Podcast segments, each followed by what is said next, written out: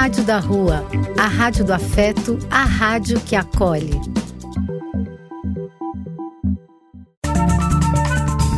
Apoio: Casa de Vó, Banho para Geral e Instituto de Políticas Relacionais. Vai começar Dose Única medida certa de cultura, informação e cidadania.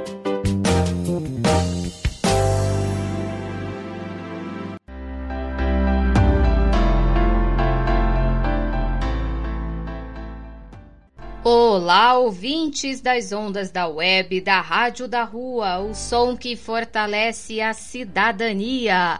Alô, ouvintes sintonizados com a Rádio Umbu Music News na Paraíba. Eu sou a Cláudia Pereira e você pode ouvir também o episódio 22 do Dose Única no Spotify e no YouTube. Um salve especial para os ouvintes dos estados de Pernambuco, Paraíba, Amazônia, Ceará, Maranhão, Santa Catarina, Paraná, Goiás, Distrito Federal e São Paulo. Um salve também para a galera que nos ouve da Argentina, Espanha e França, ah, e também em Moçambique.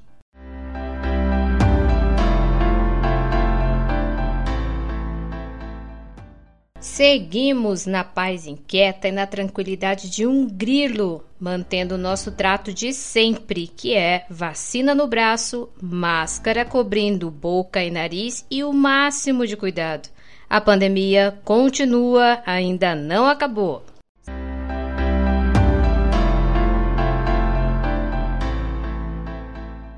Alô, amigos. Falou, tá falado. Ouça sempre dose única. Dose única é cultura, informação e cidadania. Eu sou o Benito de Paula. Um abraço. Seguimos com as nossas doses de notícias, informações e opinião. Neste episódio tem a participação do pré-candidato da República Léo Pericles, uma referência na luta por moradia e atual presidente do único partido a receber o registro do Tribunal Superior Eleitoral no governo Bolsonaro. Escuta aí, que o Léo tem muita coisa a dizer. Você está ouvindo Dose Única, medida certa de cultura, informação e cidadania.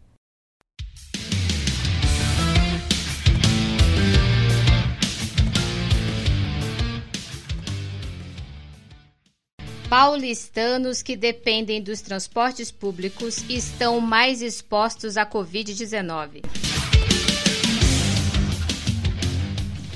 Os dados que monitora a campanha de vacinação contra a Covid-19 na capital paulista aponta que 105,4% da população adulta está com a cobertura vacinal completa e 60,9% com a dose de reforço. A porcentagem corresponde a mais de 9 milhões de pessoas vacinadas. O número explica a sensação de segurança e o comportamento da população ao desrespeitar o protocolo de segurança sanitária, embora muitas pessoas demonstrem ter consciência de que a vacina protege, mas não é a principal segurança para utilizar os ônibus, trem e metrô da capital. Acho que as pessoas hoje em dia estão uma, é, de uns tempos para cá, né? Principalmente agora com a vacina, terceira dose, né? E as pessoas estão meio que relaxando, mas tomando, tomando os devidos cuidados. Metrô em si, é a máscara normal, né? Usando o uso obrigatório correto. Mas assim, ao ar livre ou em shoppings mesmo, ou é no queixo ou é no nariz mesmo. Hoje em dia as pessoas não ligam, as pessoas tiram a máscara em qualquer lugar, come, não estão nem aí. Na verdade, precisa que os cobradores cobrando eles. O medo do Covid dentro do transporte é terrível, porque muitas pessoas não se cuidam mesmo. Muitas vezes parece que eles fazem até deboche da cara da gente. Eu já me sentia inseguro antes mesmo dessa pandemia, porque é, é, você tem, também tinha os surtos né, de gripe comum e, e, outro, e outros fatores né, também que, que fazia com, com que você ficasse sentisse inseguro, né? As higiene do, do, do, do transporte e tudo mais, né? O risco de contaminação no ônibus, nos ônibus em si, está muito grande mesmo. É, porque eles, eles só saem, eles só partem do final quando estão lotados. Segundo dados apresentados pela Secretaria Municipal de Saúde, a média móvel de contaminação da Covid-19 é superior a 1.200 casos diários. Com um alto índice de contaminação e sem alternativas, os trabalhadores se deslocam para o trabalho utilizando os serviços do transporte público.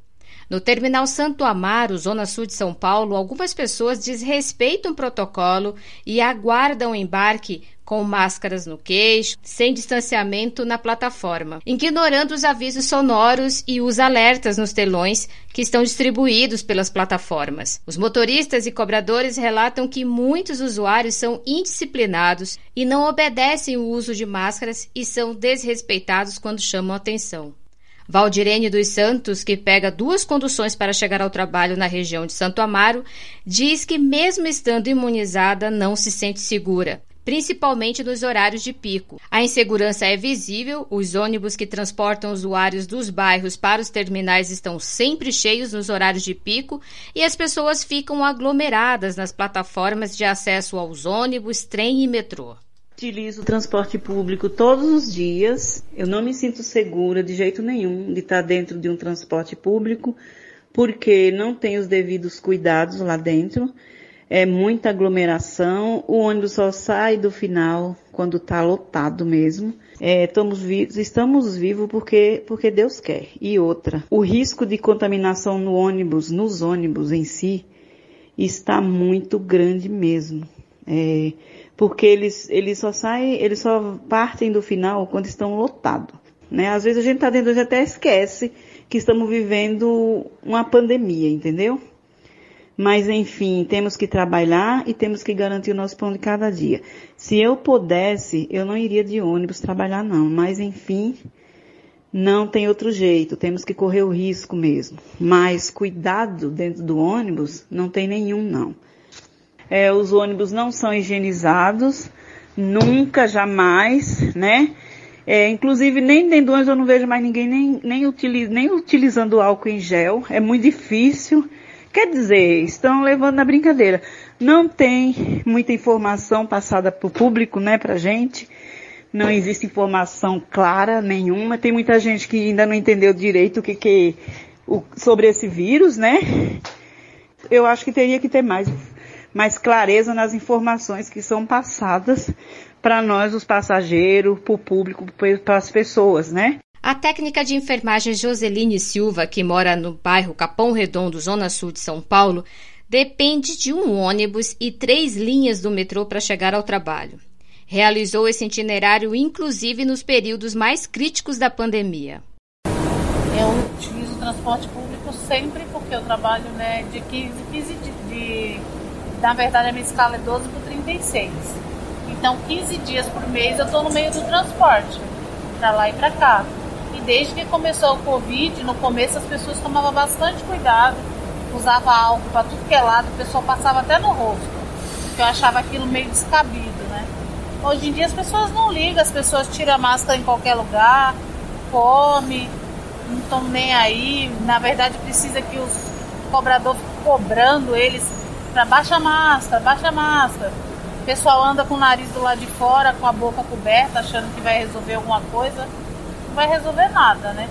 Eu pego o ônibus até o metrô da linha Lilás e depois eu peço linha Lilás, linha azul e linha verde. Eu venho trabalhar bem quatro e meia da tarde. Não tem distanciamento, o metrô tá lotado, não existe.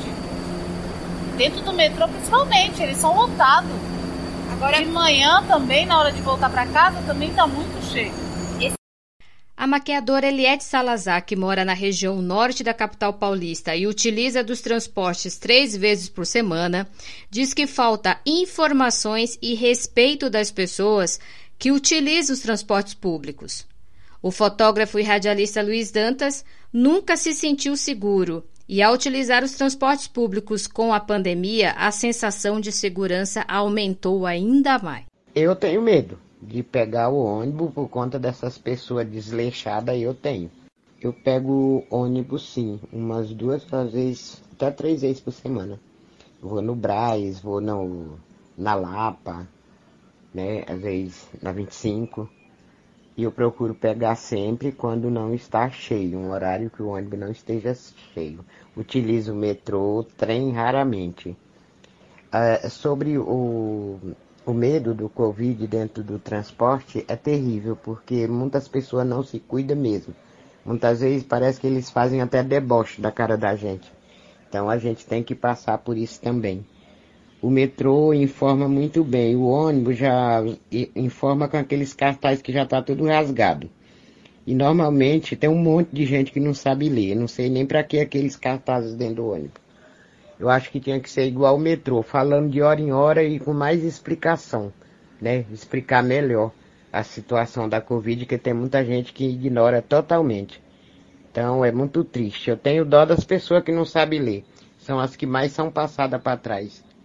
Eu já me sentia inseguro antes mesmo dessa pandemia, porque é, é, você tem, também tinha os surtos né, de gripe comum e, e, outro, e outros fatores né, também que, que fazia com, com que você ficasse sentisse inseguro, né? As higiene do, do, do, do transporte e tudo mais, né? É, eu acho que a limpeza e a descontaminação do transporte público é importante. A informação também é importante. Mas é, também você tem o, o, problema de, da lotação, né? É, muita aglomeração dentro do, do, transporte. No caso, para o cidadão comum que é obrigado a, a, a seguir de transporte todos os dias aí, né? Para trabalhar, é, fica difícil, né? E, e ele coloca a vida dele em risco todos os dias aí, né? No caso de, da Covid e, e da Omicron e outras doenças né, que ele pode pegar no metrô, no, metrô, no ônibus e trem. A maioria dos ônibus, principalmente os articulados, possui sistema de ar-condicionado e poucos têm janelas abertas na lateral. Especialistas afirmam que a probabilidade de ser contaminado em ambientes fechados sem a circulação de ar eficaz é alto. Os engenheiros Leonardo Kozak e Constantino Melman que presidem a Associação Brasileira de Refrigeração, Ar-Condicionado, Ventilação e Aquecimento, a ABRAVA, explicam que o sistema de ar de, dos transportes difere dos comuns e que a manutenção correta do ar-condicionado são fatores essenciais para diminuir o contágio nos transportes públicos e explicam ainda como funciona a circulação de ar e reforça que o ambiente é propício à contaminação da renovação do ar. Qualquer ambiente fechado que você tiver, é, com ou sem ar-condicionado, tá? A questão do ar-condicionado é um detalhe nessa história. É, um ambiente qualquer, com ou sem ar-condicionado, é, você precisa de uma ventilação. Então, você pega qualquer transporte público, se você tiver ele 100% fechado, o ar que você vai estar respirando lá vai sair de uma pessoa, vai para outra pessoa. A gente chama disso de ar, é, do ar expirado, eu vou respirar o ar que o colega soltou. Então, já, artigos científicos já mostram que posso respirar 3, 4, 5%. A cada 10 minutos, estou respirando 5% do ar que o colega do meu lado soltou. Nós temos uma é, renovação ou uma, um insuflamento de ar forçado. Então, o equipamento de ar condicionado ele vai forçar essa do ônibus ou dentro do metrô, ou dentro do trem. Então você tem um, esse ar que vai ser insuflado dentro do trem, é uma mistura do ar externo com uma parte do ar que está retornando, que está no salão, que está no ambiente, que retorna para a máquina. Então é uma mistura.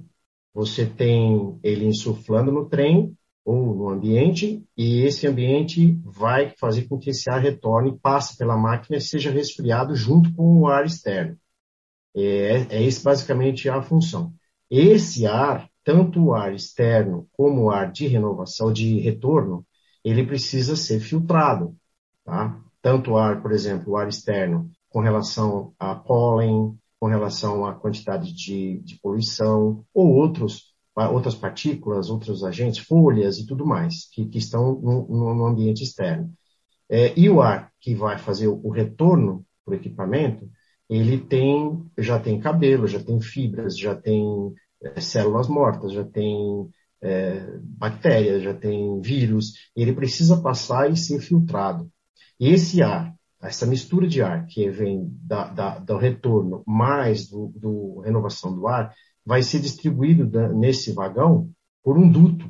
Esse duto de ar, é, se ele for bem é, dimensionado, ele vai garantir a mesma velocidade, a mesma vazão de ar no meio do ônibus ou nas pontas do ônibus, ou no meio do, do, do trem ou nas pontas do trem. Tá? E esse ar vai passar nesse duto. Esse duto também precisa ser higienizado, precisa ter uma manutenção neste duto. É assim que, é assim que se torna, é que se faz o ciclo do ar condicionado. No início do mês de fevereiro, a Secretaria Municipal de Saúde detectou um caso de sublinhagem BA.2 da variante Ômicron e isso confirma que ninguém está seguro. O infectologista Hélio Baixa, da Sociedade Brasileira de Infectologia, CIB, afirma que o fato da variante ser altamente transmissível, o sistema de transporte atualmente coloca em risco a vida das pessoas. Lá atrás apontava a questão do transporte público no Brasil, especialmente nas metrópoles, como uma condição que, de risco de, de vida. Os ônibus não é mais acidente automobilístico, nem atropelamento, nem, nem. Era a transmissão nessas condições péssimas, péssimas dos nossos transportes públicos metrô, ônibus. É, não se fez nenhuma barreira. A Prefeitura de São Paulo anunciou em 2020 que iria voltar às atividades do transporte urbano respeitando. É, primeiro, eles anunciaram com, com só pessoas sentadas. Né? E nós tivemos uma condição inteiramente despreparada para a realidade que nós vivíamos naquele momento e agora. Essa condição de transporte público, esse é uma das pautas criminosas é, à população. Nós temos o Ômicron, um número tão grande de casos que nós estamos batendo os recordes de, de casos por dia. Um milhão, dois milhões, três milhões. E isso mesmo que a letalidade seja menor, nós tivemos no mês de janeiro uma crise de abastecimento de, de instrumentos essenciais para se fazer diagnóstico, para se fazer tratamento, leito hospitalar. É, a proteção fundamental é a vacinação. Nada é tão eficaz quanto a vacina. A vacina não é 100% eficaz, mas nada é tão eficaz como a vacina. E para se proteger do ponto de vista de segurança da nossa população, são pequenas coisas que em si não é não, não faz tanta diferença, mas no seu somatório faz muita diferença.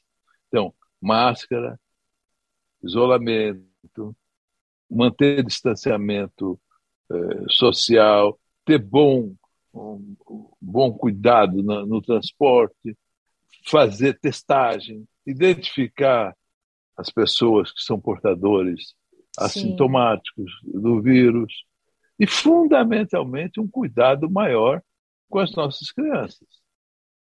Questionada, a SP Trans informou que a frota de ônibus sempre esteve acima da demanda durante toda a pandemia. Atualmente, os ônibus operam com 97,73% nos bairros mais afastados do centro e em 91,19% em toda a cidade, para uma demanda de 74% de pessoas em comparação com o período anterior à pandemia.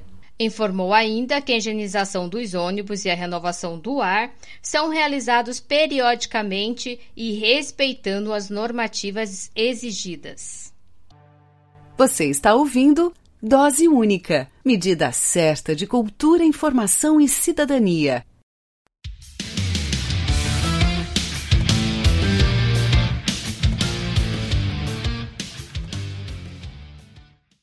Paulistanos que dependem dos transportes públicos estão mais expostos à Covid-19.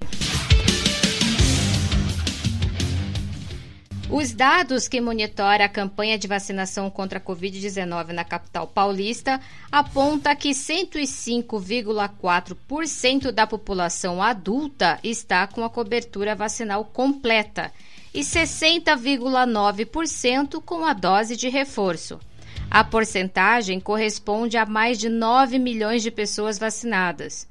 O número explica a sensação de segurança e o comportamento da população ao desrespeitar o protocolo de segurança sanitária. Embora muitas pessoas demonstrem ter consciência de que a vacina protege, mas não é a principal segurança para utilizar os ônibus, trem e metrô da capital. Acho que as pessoas hoje em dia estão uma, é, de uns tempos para cá, né? Principalmente agora com a vacina, terceira dose, né? E as pessoas estão meio que relaxando, mas tomando, tomando os devidos cuidados. Entrou em si é, a máscara normal, né? Usando o uso obrigatório correto. Mas assim, ao ar livre ou em shoppings mesmo, ou é no queixo ou é no nariz mesmo. Né? Hoje em dia as pessoas não ligam, as pessoas tiram a máscara em qualquer lugar, come, não estão nem aí. Na verdade precisa que os cobradores cobrando eles o medo do Covid dentro do transporte é terrível, porque muitas pessoas não se cuidam mesmo. Muitas vezes parece que eles fazem até deboche da cara da gente. Eu já me sentia inseguro antes mesmo dessa pandemia, porque é, é, você tem, também tinha os surtos né, de gripe comum e, e, outro, e outros fatores né, também que, que faziam com, com que você ficasse sentisse inseguro. Né? As higiene do, do, do, do transporte e tudo mais, né?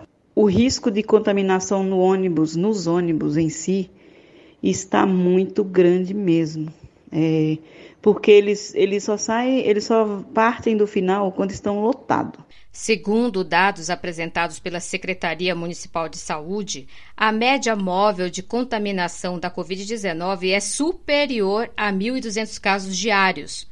Com um alto índice de contaminação e sem alternativas, os trabalhadores se deslocam para o trabalho utilizando os serviços do transporte público.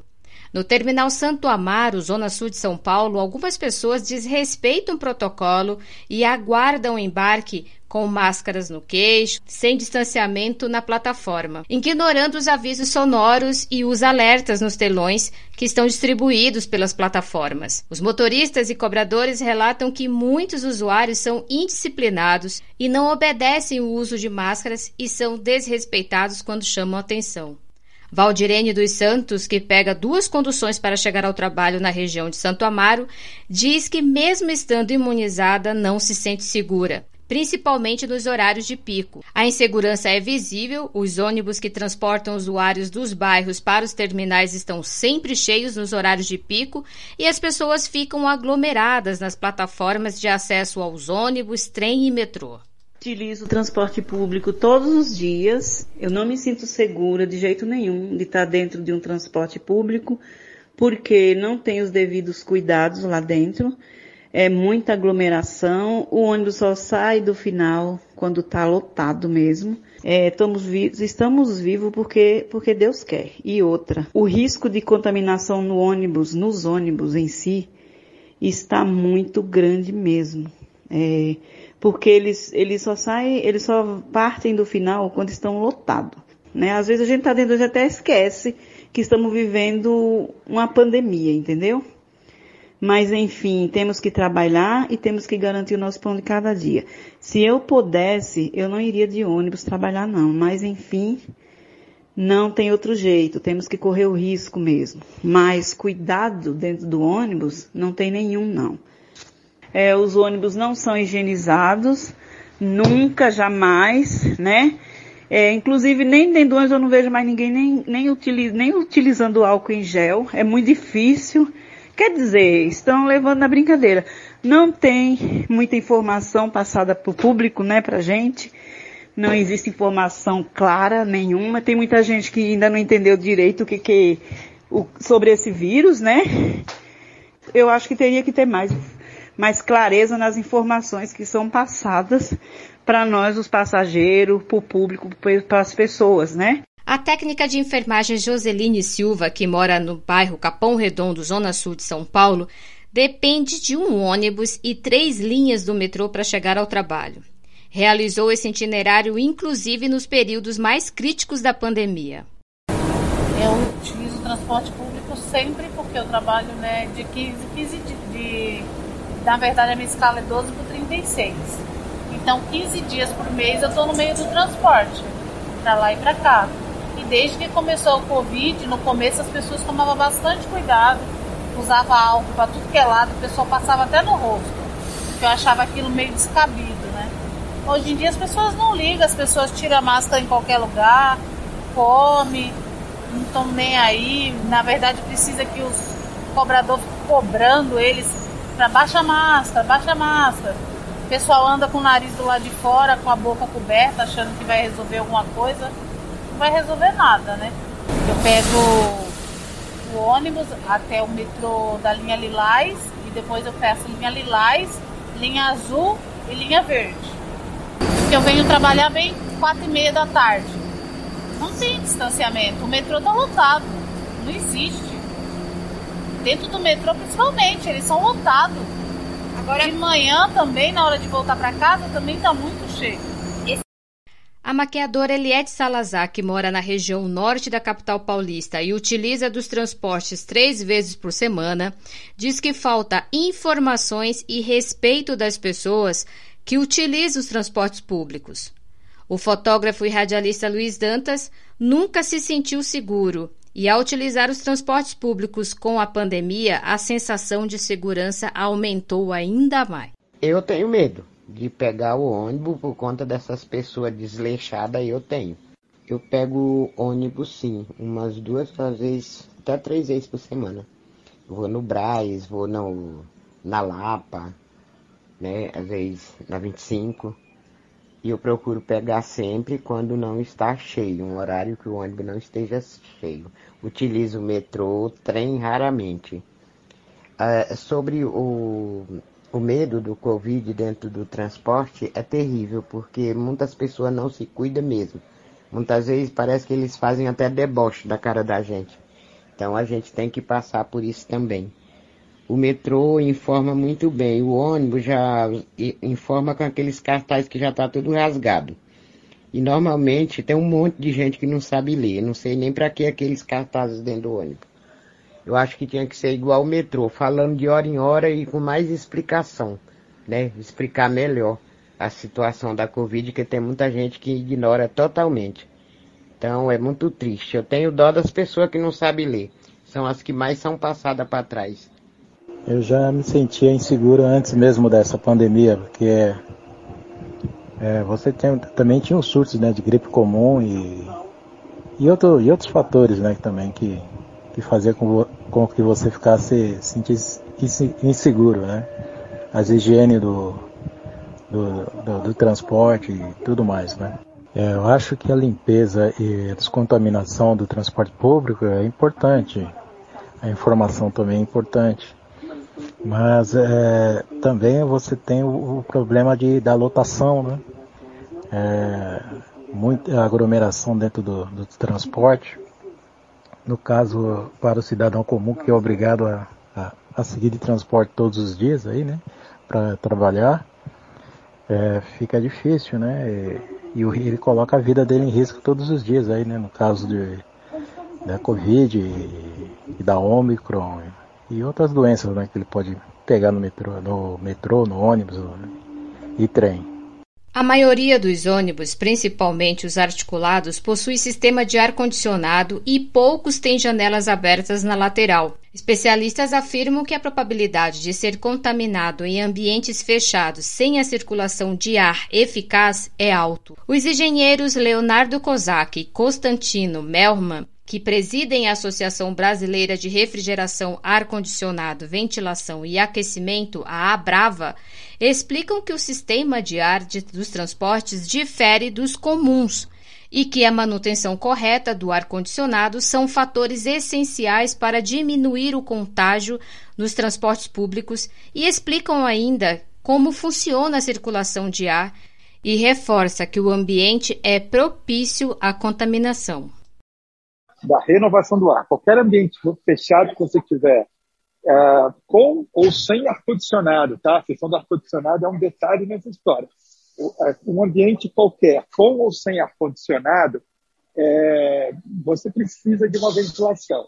Então, você pega qualquer transporte público, se você tiver ele 100% fechado, o ar que você vai estar respirando lá vai sair de uma pessoa, vai para outra pessoa.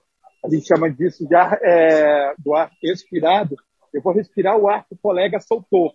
Então, já, artigos científicos já mostram que posso respirar 3, 4, 5% a cada 10 minutos, estou respirando 5% do ar que o colega do meu lado soltou. Nós temos uma é, renovação ou uma, um insuflamento de ar forçado. Então, o equipamento de ar condicionado ele vai forçar essa do ônibus, ou dentro do metrô, ou dentro do trem. Então, você tem um, esse ar que vai ser insuflado dentro do trem, é uma mistura do ar externo com uma parte do ar que está retornando que está no salão, que está no ambiente, que retorna para a máquina. Então, é uma mistura. Você tem ele insuflando no trem ou no ambiente, e esse ambiente vai fazer com que esse ar retorne, passe pela máquina e seja resfriado junto com o ar externo. É, é esse basicamente a função. Esse ar, tanto o ar externo como o ar de renovação, de retorno, ele precisa ser filtrado. Tá? Tanto o ar, por exemplo, o ar externo, com relação a pólen, com relação à quantidade de, de poluição, ou outros, outras partículas, outros agentes, folhas e tudo mais, que, que estão no, no, ambiente externo. É, e o ar que vai fazer o, o retorno para o equipamento, ele tem, já tem cabelo, já tem fibras, já tem é, células mortas, já tem é, bactérias, já tem vírus, ele precisa passar e ser filtrado. E esse ar essa mistura de ar que vem da, da, do retorno mais do, do, renovação do ar vai ser distribuído nesse vagão por um duto. Esse duto de ar, é, se ele for bem é, dimensionado, ele vai garantir a mesma velocidade, a mesma vazão de ar no meio do ônibus ou nas pontas do ônibus, ou no meio do, do, do trem ou nas pontas do trem. Tá? E esse ar vai passar nesse duto. Esse duto também precisa ser higienizado, precisa ter uma manutenção neste duto. É assim que é assim que se torna, é que se faz o ciclo do ar condicionado. No início do mês de fevereiro, a Secretaria Municipal de Saúde detectou um caso de sublinhagem BA.2 da variante Ômicron, e isso confirma que ninguém está seguro. O infectologista Hélio Baixa, da Sociedade Brasileira de Infectologia, CIB, afirma que o fato da variante ser altamente transmissível, o sistema de transporte atualmente coloca em risco a vida das pessoas. Lá atrás, apontava a questão do transporte público no Brasil, especialmente nas metrópoles, como uma condição que de risco de, de vida. Os ônibus não é mais acidente automobilístico, nem atropelamento, nem, nem. Era a transmissão nessas condições péssimas, péssimas dos nossos transportes públicos. Metrô, ônibus. É, não se fez nenhuma barreira. A Prefeitura de São Paulo anunciou em 2020 que iria voltar as atividades do transporte urbano, respeitando. É, primeiro, eles anunciaram com, com só pessoas sentadas. Né? E nós tivemos uma condição inteiramente despreparada para a realidade que nós vivíamos naquele momento e agora. Essa condição de transporte público, esse é uma das pautas criminosas é, a população. Nós temos o Ômicron, um número tão grande de casos que nós estamos batendo os recordes de, de casos por dia. Um milhão, dois milhões, três milhões.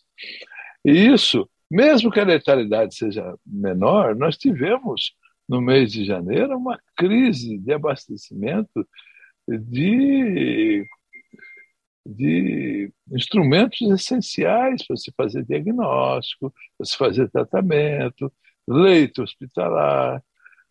É, a proteção fundamental é a vacinação. Nada é tão eficaz quanto a vacina. A vacina não é 100% eficaz, mas nada é tão eficaz como a vacina. E para se proteger do ponto de vista de segurança da nossa população, são pequenas coisas que em si não é não, não faz tanta diferença, mas no seu somatório faz muita diferença. Então, máscara, isolamento, manter distanciamento eh, social, ter bom, um, bom cuidado no, no transporte, fazer testagem, identificar as pessoas que são portadores assintomáticos do vírus e, fundamentalmente, um cuidado maior com as nossas crianças. Questionada, a SP Trans informou que a frota de ônibus sempre esteve acima da demanda durante toda a pandemia. Atualmente, os ônibus operam com 97,73% nos bairros mais afastados do centro e em 91,19% em toda a cidade, para uma demanda de 74% de pessoas em comparação com o período anterior à pandemia. Informou ainda que a higienização dos ônibus e a renovação do ar são realizados periodicamente e respeitando as normativas exigidas. Dose única. Medida certa de cultura, informação e cidadania.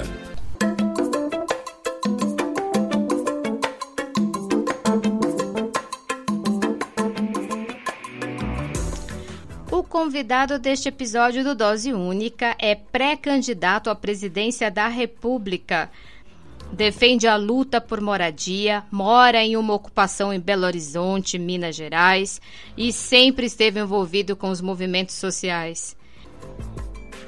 É candidato pelo mais novo partido brasileiro, UP, é a Unidade Popular e olha só, é o único partido a receber o registro do Tribunal Superior Eleitoral no governo Bolsonaro. E o processo de registro não foi nada fácil, houve várias perseguições e muitas lutas, e hoje é uma realidade. Eu convido o Leonardo, Léo Pérez. Seja bem-vindo, Léo, e muito obrigada por ter aceitado o convite.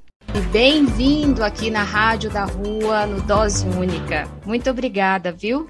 Beleza, Cláudia. Eu que agradeço aqui o convite. Queria saudar também a todos e todas que estão aqui nos ouvindo, nos assistindo. Obrigada, Léo. Léo, para a gente começar e aí conversar com os nossos, os nossos ouvintes do Dose Única, para eles saberem também um pouquinho mais né, sobre o partido, que representa a maioria de nós brasileiros, principalmente a pop rua, né, os sem tetos pelo Brasil, representa as, as, as ações que a gente tem feito, as manifestações que os movimentos têm feito, principalmente dos sem teto, né? A gente está brigando tanto por uma moradia adequada e essa é, é, a ideia que eu penso que o partido está trazendo aí, que é representar principalmente os trabalhadores explorados. Então, eu gostaria que você apresentasse, falasse um pouquinho mais sobre o partido Unidade Popular e também falasse quem é o Léo, por que, que o Léo está à frente, né, é, do partido Unidade Popular e o que ele representa. Beleza, Cláudia. É, primeiro que a UP, né, Unidade Popular pelo Socialismo, é a nossa consigna principal pelo socialismo, UP é a nossa sigla, e nosso partido nasceu é, em 2014, a partir daquele processo de manifestações, as chamadas Jornadas de Junho de 2013 elas foram um ponto determinante, porque ali ficou nítido que os partidos estavam em, em grande parte em esgotamentos que existiam até então. e que havia uma necessidade, uma, um vácuo em, em relação a representar. Aquele foi um momento é, divisor de água, porque foi um momento de grande mobilização de parcelas fundamentais do povo brasileiro. Outras importantes da jornada de junho estão por ser realizadas até hoje, né? em relação, por exemplo, ao transporte público, à questão urbana, né? a explosão da questão urbana, e aí vem a unidade popular. A partir de 2014, a gente iniciou o processo de coleta de assinaturas para poder o partido ser registrado. Tivemos uma primeira experiência que foram caçadas 116 mil assinaturas que nós tínhamos pego no Brasil, porque a legislação mudou, né? É, sem combinar o jogo, a, a, regra do jogo muda com o jogo rolando. Você vê como você vê como é que essa questão, como é antidemocrático a legislação que rege a formação de partidos políticos no Brasil, embora a Constituição preveja ampla liberdade de organização partidária. Então, nós reiniciamos em 2016 e tivemos apenas dois anos na nova legislação para fazer o trabalho. E nesse processo a gente conseguiu ter apoio de mais de 1 milhão e 200 mil pessoas no Brasil para o partido se registrar. E como a gente fez isso? A partir do resgate de um trabalho de esquerda, que, na nossa opinião, nunca devia ter sido deixado de lado, que é fazer o trabalho de base, que é ir de porta em porta nos barracos das vilas, das favelas, das ocupações, nas casas, nos bairros pobres né, desse país, na porta de empresa, de fábrica. Por que não? Porque tem gente que fala que isso é coisa do passado e, na nossa opinião, isso é extremamente atual.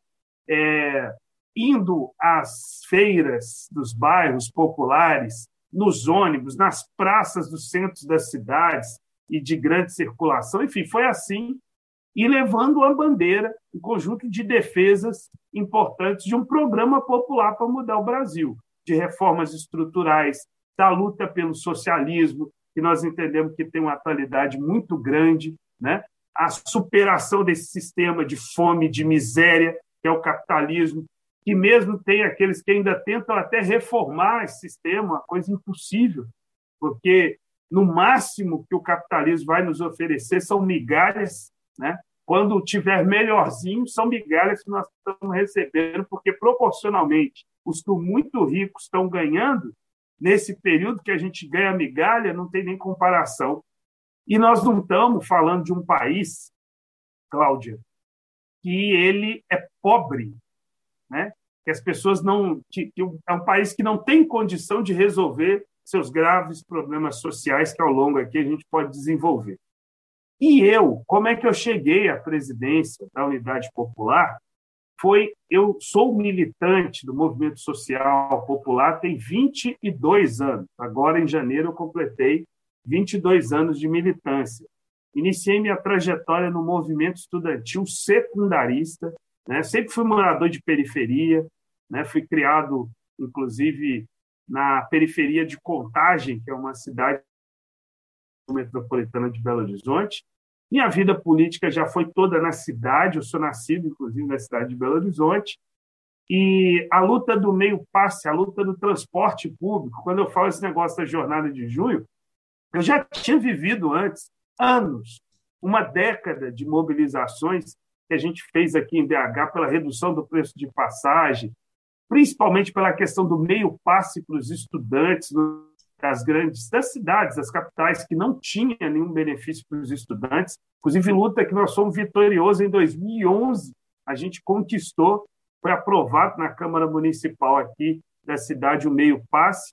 E nesse processo eu fui tanto diretor da entidade estudantil aqui da AMES, depois fui da União Brasileira dos Estudantes Secundaristas, tive uma passagem pela universidade, ingressei em 2006 na UFMG e tive uma passagem, inclusive, pelo movimento estudantil universitário, fui diretor da União Nacional dos Estudantes e, é, em 2011, eu iniciei a transição e fui convidado para participar do movimento de luta nos bairros, vilas e favelas, ingressei no movimento, já fui ajudando a construir uma ocupação que eu moro hoje e me dediquei boa parte também dessa trajetória, a luta pela moradia, inclusive também completo é, 11 anos de luta ininterrupta nas periferias, ao lado do povo que mais precisa, lutando por moradia, pela reforma urbana.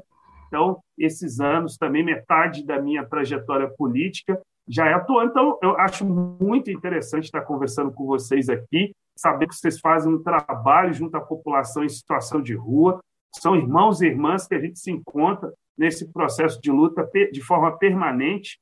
Muitos e muitas, antes em situação de rua, hoje conquistaram, inclusive, suas moradias nos processos de ocupações que o MLB fez. Na que eu moro, inclusive, nós temos várias experiências desse tipo, nas ocupações das áreas centrais, e o nosso movimento é um movimento nacional, né? que, inclusive, em várias é, regiões, cidades, enfim, procura sempre ter muito diálogo com Sim. as pastorais, com os setores que articulam e organizam essa luta tão importante.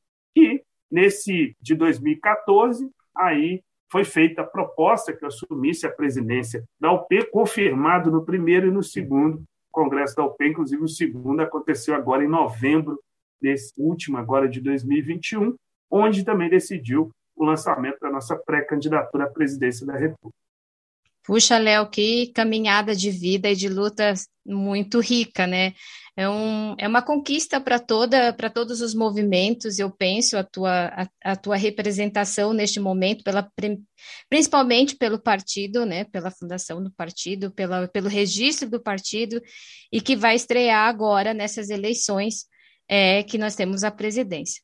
Léo, e nesse, você colocou tão bem a representação, a caminhada de luta, e aí o partido representa bastante o socialismo. Aliás, é representação total do socialismo. Mas eu queria que você colocasse aqui para gente, porque a palavra socialismo no Brasil atualmente, ela foi completamente desconstruída né? As pessoas têm uma outra ideia né, da, do que, que significa de fato o socialismo. Eu queria que você tentasse explicar para a gente aonde foi que começou ou aonde que está essa incompreensão do socialismo. Eu penso que é importante falarmos para os nossos ouvintes por que, que a gente é, defende, por que, que o Léo defende né, o socialismo, por que, que ele é importante? Por que, que foi desconstruído essa palavra no Brasil, Léo? Cláudia, é, na verdade, esse ataque nem é só no Brasil, é até no mundo. Né? Vamos partir primeiro de uma questão fundamental. Os muito ricos, os que dominam a sociedade, que né, efetivamente nós estamos falando de um Brasil com 210 milhões de pessoas, mas só 1% tem renda acima de 28 mil reais, sendo que 315 pessoas são bilionários no Brasil. Esses bilionários, e esse 1%, acaba. E como a legislação está montada nesse país capitalista que nós temos, eles acabam dominando a política através do poder econômico. Tá? E a gente está num tipo de sociedade que funciona assim. Os muito ricos acabam elegendo a maioria dos deputados, embora são votados pelo povo, mas o poder do dinheiro é que, é que efetivamente acaba resolvendo a maioria dos processos eleitorais. Então, eles têm a maioria dos deputados que financiam esse processo, a maioria dos vereadores, a maioria dos prefeitos, a maioria dos governadores estão a serviço de um modo de pensar. Esse é o sistema que a gente está. Quem está nos ouvindo deve ter muita dificuldade de perceber que isso acontece. Essa democracia é uma democracia muito limitada, né? que o poder do dinheiro é que decide. Por isso que a gente chama que é uma democracia burguesa. E esses que dominam com todos os privilégios há mais de 500 anos né, aqui no Brasil, eles é, consideram que está certo, eles terem privilégios, ou seja, ser muito ricos, e enquanto isso, nós temos milhões e milhões de pessoas que, inclusive, estão vivendo em situação de rua, sem ter direito, num país tão rico como esse. Então, esses setores também, para manutenção dos seus privilégios, jamais vou falar bem de processos que podem levar a eles não terem mais direito de serem o que são. Porque toda riqueza ela é fruto da exploração e da opressão sobre as pessoas. Né? Eu desafio alguém me apresentar uma riqueza que foi construída sem explorar, sem oprimir, sem se passar a perna, né? digamos assim, sem usar o outro para você se enriquecer. O que nós defendemos? O que é o socialismo? Ele é se apropriar o povo, dirigir politicamente o país, economicamente o país, e essa riqueza, porque tem uma falsa tese que nós defendemos que todo mundo tem que estar na miséria. Isso é ridículo. Nós defendemos que o poder, esse dinheiro, esse recurso todo, essa riqueza toda que um país como o Brasil tem, ela esteja a serviço de todos e todas. Essa é a defesa do socialismo. Que a riqueza, que os meios de produção, as terras, as fábricas, os bancos, as usinas, né? o conjunto daquilo que faz dá condição de transformar toda essa riqueza natural em bens, em mercadorias que beneficiem a população, isso tudo seja coordenado, organizado e sirva à vida. Então, o socialismo ele é associado à vida, à felicidade do povo, da classe trabalhadora e do povo pobre desse país. Evidentemente que os grandes meios de comunicação, que também estão a serviço dessas classes dominantes, não falaram bem desse sistema.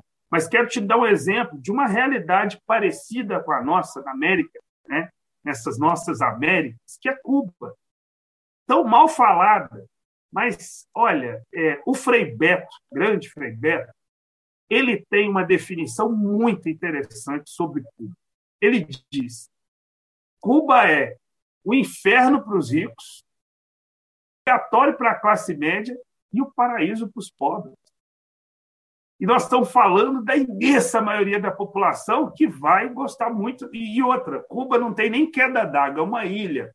Agora imagina, porque o, problema do socialismo é que ele tem dificuldade em se desenvolver junto num país pobre. E mesmo assim, Cuba tem um dos melhores sistemas de saúde do planeta Terra, de educação do planeta Terra, e todo mundo tem direito à moradia e não tem criança abandonada na rua.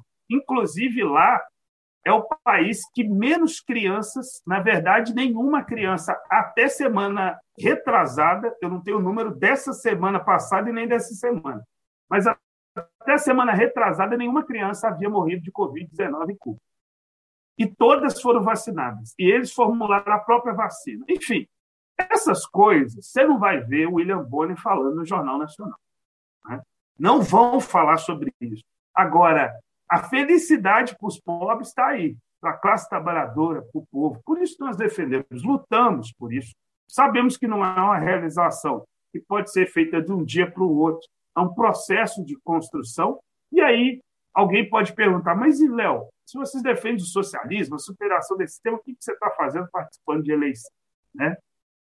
Claro que é importante a gente participar desse processo, porque, por exemplo, se não fosse, eu não estaria aqui dialogando com muita gente que vai nos ouvir, que vai saber que a gente existe, que vai saber que a gente defende essas ideias. Muita gente tem esperança que só o processo eleitoral pode mudar as coisas. Isso é uma realidade, porque é isso que é dito nos grandes meios de comunicação. E está aqui um preto pobre de periferia falando que, olha, votar é claro que é muito importante, mas não é só isso o processo de democracia popular que nós defendemos dele. A ação direta, a participação direta de milhões e milhões de pessoas. E aí, Cláudia, nós estamos falando de tecnologia, não fala-se muito desse negócio de tecnologia no país. Muito. Olha, eu tô, você está em São Paulo e eu estou aqui em Belo Horizonte conversando em tempo real. Pois é, essa tecnologia aqui podia ser usada para tomar decisão milhões e milhões de pessoas participando decisivamente formativa de um monte de opiniões, dando, resolvendo um monte de coisa no país, era possível. Né? Se tem urna eletrônica, era possível outros meios também para consulta da população, plebiscitos, várias formas, envolver gente das áreas. Você quer resolver o problema da, situação, da população em situação de rua? Convoque-os e dê poder a eles a tomar as decisões. Vai ver se não vai resolver. É o protagonismo de nós são mesmo. elementares. Elementares. Os explorados e oprimidos têm que assumir o seu papel de direção nas grandes mudanças do país. Não vai cair do céu, sabe? A, a nossa pré-candidatura tem alguns objetivos. Um deles é a gente sair do processo, vitorioso ou não, porque nós estamos lutando é para ir para o segundo turno.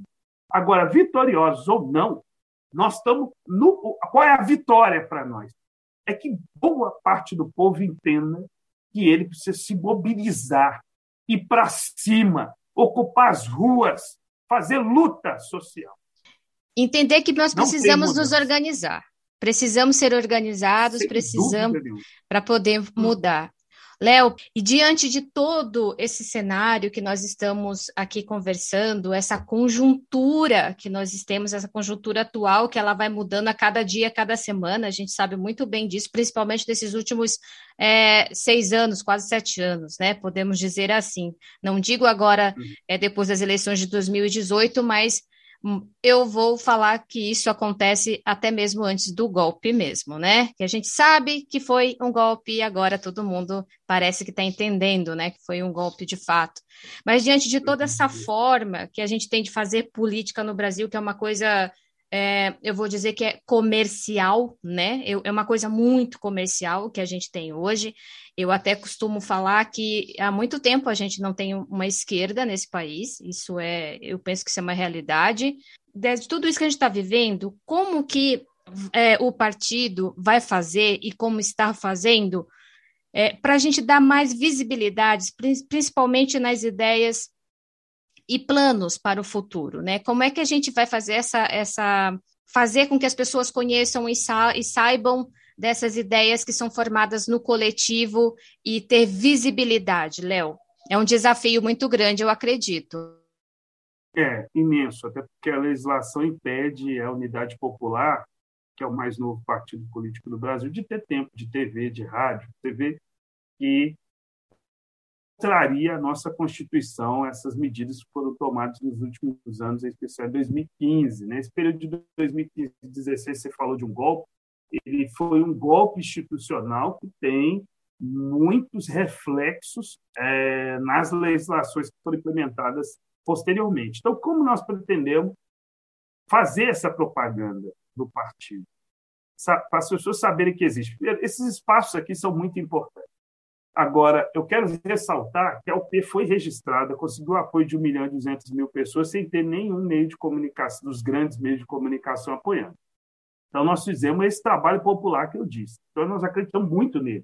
E só para quem está nos ouvindo ter uma ideia do que eu estou falando, o atual presidente fascista, antipovo, o Bolsonaro, tentou criar um partido, inclusive com o apoio de grandes empresários, muito dinheiro, até dono de cartório, um monte de parlamentar, e não conseguiu. Então, realizar essa realização que a UP fez não é qualquer coisa. Né? E isso nos credencia para tentar algo muito maior. E é nesse sentido que a gente vem. Se me permite, Cláudio, eu queria falar um pouquinho das ideias que nós estamos defendendo para esse processo, esse processo Claro. eleitoral. Primeiro, o seguinte: nós temos como central a derrubada do governo Bolsonaro. Não só, não estou esperando o processo eleitoral. Nós entendemos que precisa ser feito um desencadear novamente esse ano as manifestações de rua. Não podemos esperar. Esse cara defende contra a vacina até de crianças, né? por demora na vacina. Os mais de 630 mil mortos no Brasil, né? fruto das políticas e da tentativa, inclusive, de propina que esse governo teve na compra das vacinas. Então, vejamos, é um governo que faz apologia à tortura e nossos irmãos e irmãs em situação de rua, que, qual o que acontece com eles no dia a dia? Vi uma imagem extremamente indignante da semana passada da Polícia Militar colocando muitos dos nossos irmãos e irmãs sentados no chão e sendo torturados, recebendo bala de borracha, né? E esse presidente fazendo apologia né? Nossa juventude negra, nosso povo negro sendo massacrado. Mais um dos nossos morreu lá em Niterói, né? Nessa semana, agora também, assassinado por um policial militar enquanto trabalhava em frente à barca, né? Então assim, nós vivemos uma escalada de violência muito grande, inclusive o papel do Estado como agente central dessa violência contra os pobres, né? E um presidente que defende tortura, que defende torturadores, que defende a ditadura. Então, passou da hora. Os crimes, os vários crimes de responsabilidade que esse governo cometeu, ele precisa, se fosse um Congresso Nacional mais sério, inclusive um presidente do Congresso mais sério já tinha aberto o pedido de impeachment há muito tempo. Mas, como esse presidente faz o jogo dos muito ricos, desse 1% que eu falei, defende a política econômica que eles defendem, por isso ele não foi derrubado. E quero dizer, Cláudia, que as nossas defesas são, né, por processo eleitoral, a revogação de todas as medidas que foram aprovadas pós esse golpe. A revogação da emenda constitucional 95, que determinou esse tal de teto de gasto. Esse teto de gasto é teto de gasto para os pobres. Não pode gastar com os pobres, com a classe trabalhadora no Brasil. Com os muito ricos, pode que a dívida pública continue sendo paga e ela está fora do teto de gasto e com ela, mais da metade de tudo que o Brasil arrecadou e está previsto para esse ano vai ser para pagar juros e amortização de uma dívida e refinanciamento dela, de uma dívida pública que não foi gerada para resolver os problemas do nosso povo. Foi gerada para os muito ricos ganhar muito. E, por fim, rever a reforma trabalhista e da Previdência, revogar essas reformas, porque isso foi uma enganações da nossa história. Disseram que ia gerar emprego com a reforma trabalhista e da Previdência. E o que, que aconteceu? Um dos piores índices de desemprego da nossa história. Andei pela Praça da Sé recentemente, assim como no centro de todas as grandes cidades. Quando eu tenho oportunidade de visitar, como não é diferente aqui na cidade onde eu moro, em Belo Horizonte, e vejo famílias inteiras morando em situação de rua. Sabe por quê? Porque ficaram desempregadas, porque não conseguiram sustentar o pagamento do aluguel e foram morar em situação de rua sabe? E, e, e, estão morando enquanto nós temos milhões de imóveis abandonados, de terras, inclusive pertencentes aos estados, aos municípios, ao governo federal, que podia ser usado por um grande moradia popular. Mas para isso, Cláudio, tem que ter coragem de enfrentar a especulação imobiliária. Os, muito, os que acham que é dono da cidade, esses muito ricos estão nas cidades, mantendo esses imóveis abandonados para especulação para valorizar, para vender com mais dinheiro, para fazer negócios, sabe? E isso contraria a Constituição, contraria o Estatuto das Cidades, que é uma lei federal, inclusive que rege e regulariza os instrumentos de política urbana e, e da reforma urbana que estão previstos na nossa Constituição. E, por fim, as reformas estruturais, Cláudio. A reforma agrária de extrema atualidade, muito. Porque nós precisamos fazer com que a agricultura tenha como principal finalidade no Brasil alimentar o nosso povo e não exportar. E não somos contra exportar, mas sob outra ótica, que não é essa. E primeiro é o nosso povo, ou não é? São questões fundamentais. A reforma urbana, que é readequar cidades ao interesse da maioria. Né? Taxar grandes fortunas, que é outra forma de ter muito dinheiro para investir nas áreas sociais. Né? na saúde, na educação, na moradia, por exemplo, né? e fazer a punição dos torturadores de 64, do período da ditadura, aos dias atuais. Isso é muito, isso é extremamente atual no nosso país. O único país aqui da América do Sul que teve ditadura e não puniu seus torturadores. E ao não praticar esse processo de justiça de transição, que é o nome disso, nós estamos vendo a impunidade do passado ela agir no presente. Né? Não é à toa essa escalada é, repressiva, inclusive nazi-fascista, que está se colocando no país, a partir, inclusive, do próprio presidente da República autorizando esses setores que estavam na defensiva a agir contra quem? Contra os movimentos sociais populares, contra a esquerda e contra o povo no fundamental. Então, são medidas fundamentais que revelam o atraso do nosso país e sem elas a gente não avança, sabe? Essa é a questão fundamental. Vão aparecer várias candidaturas falando que vai mudar o Brasil. Se não entrar nisso que eu estou falando aqui, não tem mudança nenhuma, é. sabe? E como implementar se nós não vamos ter maioria no Congresso Nacional? Povo na rua. Essa é a questão. Com o povo aos milhões, lutando por essas, esse programa, não tem. E é, é, essas, essas, essas grandes mudanças acontecerem nesse país. No mais, Cláudio, nós temos nossas mídias sociais. Quem gostou, quem quer saber mais, entre no nosso site unidadepopular.org.br. Quem quer me seguir nas mídias sociais, procura lá, Leonardo Péricles. Léo Péricles, é o meu nome, Leonardo E é Péricles, fácil, gente, é muito fácil. Lembra do pagodeiro Péricles? Aí fica mais fácil, tal, Leonardo, aquele negão da periferia, pá, entra lá, pronto, segue a gente nas mídias sociais, que aí fica fácil também, estamos abertos para trocar umas ideias, estamos juntos. Léo, puxa vida, muito obrigada e, e, que bom que você tocou no assunto aí, que é, que é exatamente o que está acontecendo. Isso é um projeto que causa miséria e morte e eles lucram com isso. Léo, muito, muito obrigada pela sua participação, pela tua partilha. Estamos com vocês. O microfone aqui do Dose Única está aberto para quando precisar.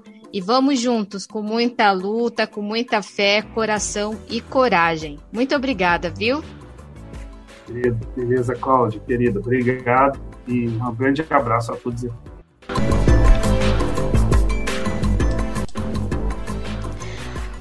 O Partido P, Unidade Popular, traz um esperançar e aponta naquele caminho de justiça social.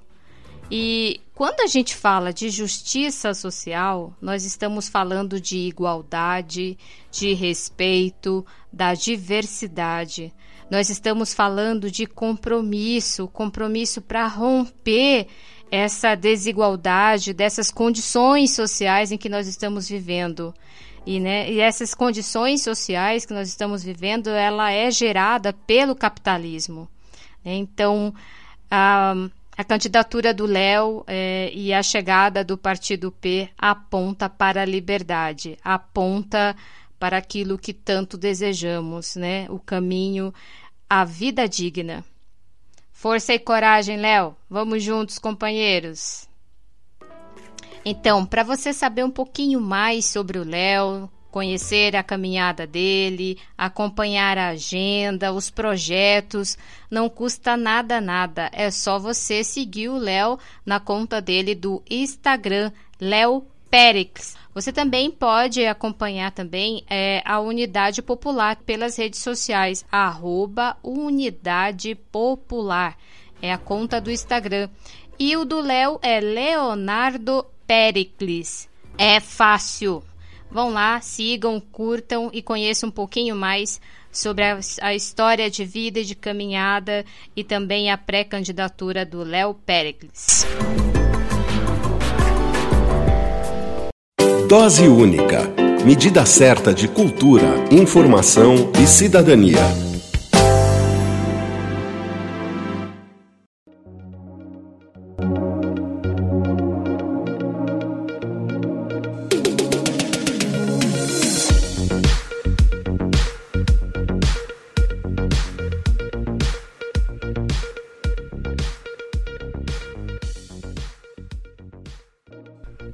Muito bom, valeu. Encerramos o episódio 22. Depois tem mais. O Dose Única é apresentado por mim, Cláudia Pereira. A produção é do Walter Souza. E o meu recado final permanece sempre o mesmo. Eu nunca vou cansar de dizer isso. Use máscara, tome vacina, se cuide. Colabore com doações para a pop rua da sua cidade. Sigam a Rádio da Rua no Spotify, sigam também no Instagram, curta aí também o Dose Única no Spotify e no YouTube. Abraços de saúde para todos vocês.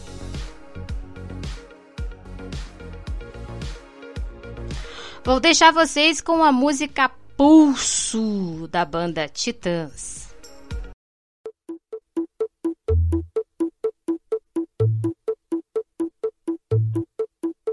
O pulso ainda pulsa.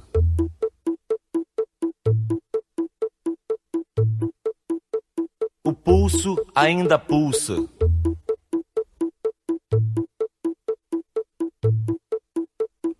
Peste bubônica, câncer, pneumonia. Raiva, rubéola, tuberculose, anemia. Rancor, cisticircose, cachumba, difteria. Encefalite, faringite, gripe, leucemia. E o pulso ainda pulsa.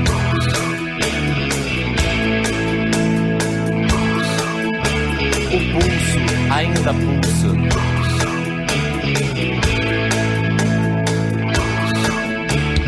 Hepatite, escarlatina, estupidez, paralisia. Toxoplasmose, sarampo, esquizofrenia. Úlcera, trombose, coqueluche, hipocondria. Sífilis, ciúmes, asma, cleptomania. E o corpo ainda é pouco.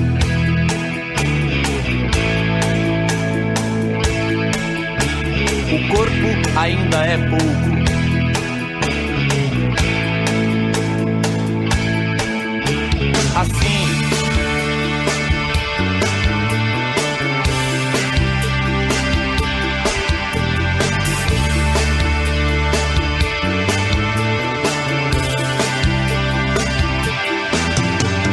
Reumatismo, raquitismo, cistite, disritmia, hérnia, pediculose, tétano, hipocrisia, brucelose, febre tifoide, arteriosclerose, miopia catapora, culpa, cárie, cãibra, lepra, afasia.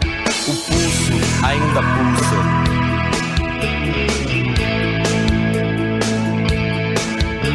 O corpo ainda é pouco.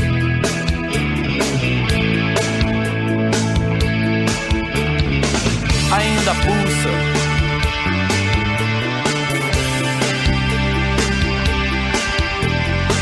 Ainda é pouco.